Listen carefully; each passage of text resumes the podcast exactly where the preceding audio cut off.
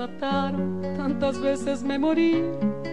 Sin embargo estoy aquí. Porque el, el espacio nuestro. No tenía lo de la criptomoneda acá. Gracias estoy a la desgracia. Sí, y a la mano con puñal porque me mató tan mal. Y seguí cantando. ¿Qué, ¿Qué tal? hoy? ¿Qué, qué, hoy, qué viene? Hoy tenemos eh, una particularidad. Este, de son el fallecimiento por enfermedad de dos compañeros eh, con una diferencia de días, en, de una semana, en la ciudad de Rosario. Eh, dos Sí. compañeros a los cuales conocí personalmente desde chica, este, dos militantes maravillosos, cada uno en su trabajo específico.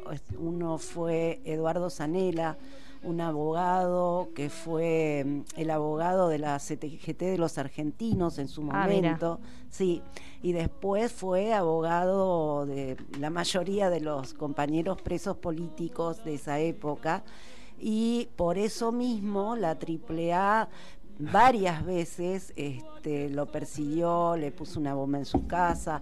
Finalmente se exiló en la ba- Embajada de México y compartió con Cámpora y con Juan Manuel Arbal Medina este, varios meses de cautiverio ahí en la embajada hasta que finalmente pudo salir hacia México. Igual como todos estos compañeros, hasta el último día de su vida siguió militando. Cuando volvió a la Argentina participó de numerosas organizaciones de derechos humanos y bueno, una conducta, al decir de Bertolt Brecht, esos este, compañeros que son imprescindibles. El otro caso fue eh, el compañero Victorio Paulón. Sí. Estuvimos juntos todos los miembros de, esta, de este equipo, Sí. Adolfo, vos, Fernando, yo, en su entierro. Un mítico compañero militante eh, sindical. Él fue este, protagonista de la épica huelga de Villa Constitución metalúrgica, que duró un mes y medio aproximadamente. Eh, a partir de eso eh, cae preso y está muchos años preso y recorriendo infinidad de cárceles este, de nuestro país. Finalmente sale al exterior e ingresa a la Argentina en el año 1984 forma parte, es creador de la mm, Central de Trabajadores Argentinos. Allí él este, mm, fue secretario de Relaciones Internacionales de la CTA y actualmente era secretario de, de Derechos Humanos de la CTA de los Trabajadores.